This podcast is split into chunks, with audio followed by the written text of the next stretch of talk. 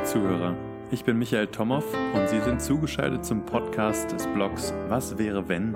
Positive Psychologie und Coaching. Vielen Dank dafür schon einmal.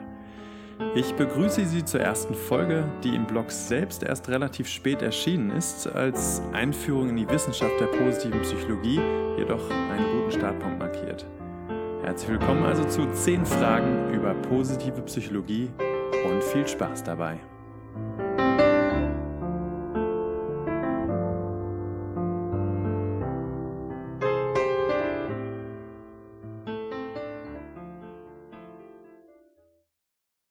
Erstens. Was zur Hölle ist positive Psychologie? Zusammengefasst kümmert sich die positive Psychologie auf praktische und wissenschaftliche Art und Weise um die Symptome von Charakterstärken, Strategien zu ihrer Kultivierung und ihrem Ausbau zu vollem Potenzial. Sie folgt also den Antworten auf die Frage, was ist das gute Leben? Zweitens. Ist das nicht alter Wein in neuen Schläuchen? Die Suche nach dem Glück ist eine der ältesten und intensivsten Suchen. Sie fing natürlich nicht erst in den letzten 15 Jahren an, sondern war immer schon in Literatur und später auch Forschung vertreten. Sie gliedert einzelne Forschungserkenntnisse und gibt ihnen ein Dach über den Kopf. So sind Themen wie Resilienz, Motivation oder zum Beispiel die optimalen Bedingungen für Leistungssteigerung keine Weltneuheiten, was im letzten Jahrzehnt jedoch in der positiven Psychologie und zu vielen anderen Forschungsdisziplinen an weiterführenden Erkenntnissen und vor allem praktischen Anwendungen zur Vereinfachung dieser Suche gefunden wurde, ist einzigartig und hat eine großartig inspirierende Dynamik erlangt. Und diese Inspiration kann man förmlich einatmen. Drittens. Warum kann ich nicht einfach glücklich werden, indem ich meine Probleme loswerde? Einfach gesagt, führt die Abwesenheit von Problemen nicht zwangsläufig zur Anwesenheit guter Dinge. Beide können gleichzeitig vorhanden sein oder auch nicht. Da Stärken und positive Emotionen einzigartige Eigenschaften haben, verdienen sie es eigenständig und eigenhändig studiert und beforscht zu werden. Und während wir unser Leben lang mit dem Lösen von Problemen beschäftigt sein könnten und dadurch nicht glücklicher werden, ist es sinnvoll, auch eine dankbare Intelligenz für die guten Dinge in unserem Leben zu entwickeln und darauf aufzubauen. Viertens. Ist es nicht schädlich, negative Emotionen einfach zu verdrängen? Bei der positiven Psychologie geht es nicht darum, negative Emotionen oder Erfahrungen zu unterdrücken.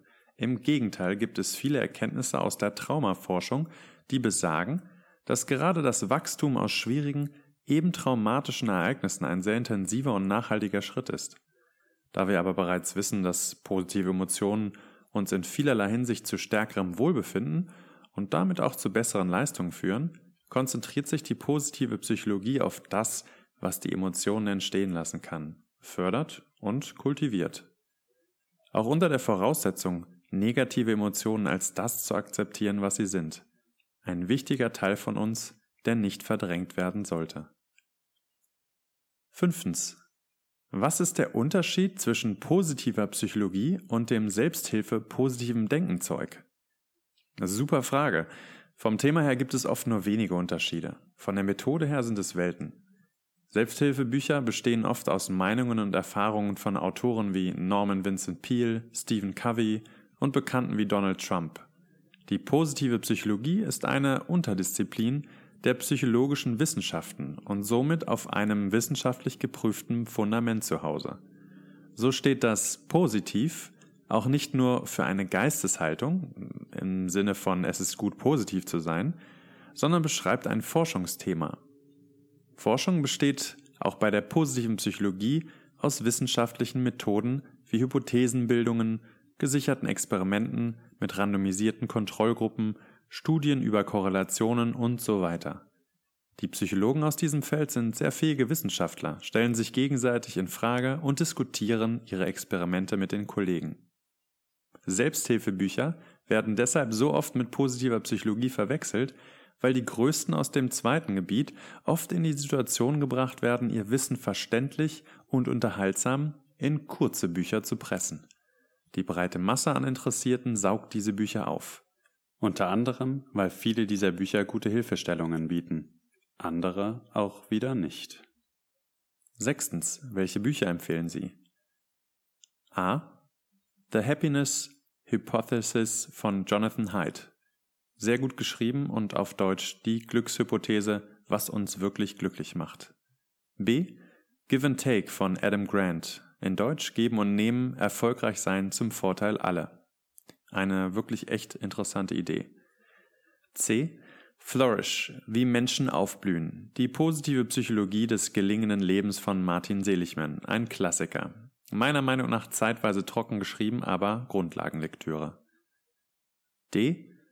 The How of Happiness von Sonja Lyubomirsky. Deutsch Glücklich sein, warum sie es in der Hand haben, zufrieden zu leben. Ein Buch mit vielen praktischen Übungen zum Ausprobieren. Siebtens. Was sind drei der wichtigsten Erkenntnisse aus der positiven Psychologie? Erstens. Andere Menschen sind von Bedeutung. Oder Other People Matter. Die berühmte Kurzzusammenfassung des verstorbenen Chris Peterson von der University of Michigan. Aber das sind nicht nur die wichtigen Menschen, die ihnen ohnehin ans Herz gewachsen sind. Es sind auch die Menschen, die sie voranbringen, Potenziale in ihnen sehen oder sie auf neue, inspirierende Gedanken bringen. Zweitens, glückliche Menschen nutzen ihre Stärken jeden Tag. Und die dritte Erkenntnis, Glück und Wohlbefinden hängen mehr davon ab, wie wir bestimmte Umstände interpretieren, als dass diese Umstände selbst das Glück eines Einzelnen beeinflussen. Achtens. Wer sind Ihrer Meinung nach die drei Top-Wissenschaftler in diesem Gebiet? Da wären drei häufig genannte unter vielen sehr guten Kollegen. Zum einen ist das Martin Seligman, der von vielen als der Gründer der positiven Psychologie angesehen wird. Nachdem Seligman in früheren Zeiten über erlernte Hilflosigkeit geforscht hatte, rief er Ende des letzten Jahrtausends die Ära der positiven Psychologie aus und hat seither viel über Optimismus herausgefunden und, zusammen mit Chris Peterson, die Klassifikation der 24 Charakterstärken erstellt. Sozusagen ein Manual für alles Gesunde. Mihaly Csikszentmihalyi brachte das Konzept des Flow in die Wissenschaft. Das ist ein Zustand, in dem Fähigkeiten und Anforderungen gleich groß sind und die im Flow befindliche Person zu 100% in ihrer Aufgabe versunken ist und in ihr aufgeht und dabei die Zeit vergisst. Und letztens, wie gesagt, eine unter vielen, Barbara Fredrickson, die über positive Emotionen und ihre Auswirkungen forscht und ihr Labor in der University of North Carolina hat. Sie sieht positive Emotionen sowohl als Ursache sowie als Resultat eines florierenden mentalen Lebens. Neuntens. Wo ist der Unterschied zwischen dem Realize 2, jetzt R2 Strength Profiler, dem VIA IS Virtues in Action Inventory of Strength und Gallups Strength Finder? Alle drei sind großartige und auf wissenschaftlichen Befunden basierende Instrumente, die unterschiedliche Funktionen erfüllen. Der Strength Finder wurde von Gallup entwickelt und identifiziert 34 Stärken bezogen auf den beruflichen Kontext. Talente. Das können zum Beispiel Stärken sein wie Analytik, Gerechtigkeitssinn, Ideen sammeln, Tatkraft oder Wissbegierde. Mehr davon sehen Sie im Inhaltsverzeichnis des Buches. Die 24 Stärken des Wir, auch noch sehr relevant für den Arbeitsplatz, sind persönlicher und messen, wie jemand ist, zum Beispiel sein Charakter. Die Stärken sind aufgeteilt in sechs Bereiche namens Wissen, Mut, Menschlichkeit, Gerechtigkeit, Mäßigung und Transzendenz. Der R2 Strength Profiler vom CAP beurteilt 60 Stärken nach den drei Dimensionen Energie, Leistung und Einsatz. Diese drei Dimensionen werden verwendet, um festzustellen, ob ihre Stärken in den folgenden vier Kategorien liegen. Im Bereich der realisierten Stärken, der nicht realisierten Stärken, der erlernten Verhaltensweisen oder im Bereich ihrer Schwächen. Und last but not least, zehntens, wenn Sie nur eine Sache vorschlagen könnten, die mir helfen würde, glücklicher zu werden, was wäre das? Machen Sie einen der Stärkentests online. Der VIA ist dabei der bisher einzige freie psychometrisch gültige Stärkentest. Nachdem Sie Ihre Kernstärken herausgefunden haben, binden Sie sie in Ihr Leben ein, wann immer Sie können. Dafür gibt es nämlich mindestens 15 gute Gründe. Was Sie dabei schon schnell bemerken werden, ist die Zunahme an Zufriedenheit. Denn was auch immer Sie gerne tun, gibt Ihnen einen Energieboost, anstelle Ihnen Energie zu rauben. Er steigert ihre Zufriedenheit und mit großer Wahrscheinlichkeit auch die derer, die um sie herum sind und vielleicht sogar von ihrem Wohlbefinden angesteckt werden. Ideen, wie sie ihre Stärken noch nutzen und ausbauen können, gibt es viele.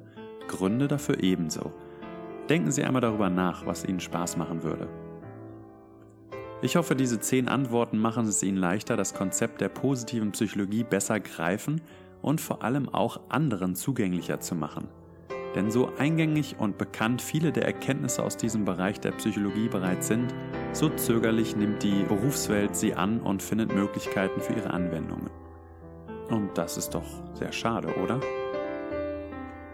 Das war der erste Podcast aus der Serie Positive Psychologie und Coaching aus dem Blog Was wäre wenn.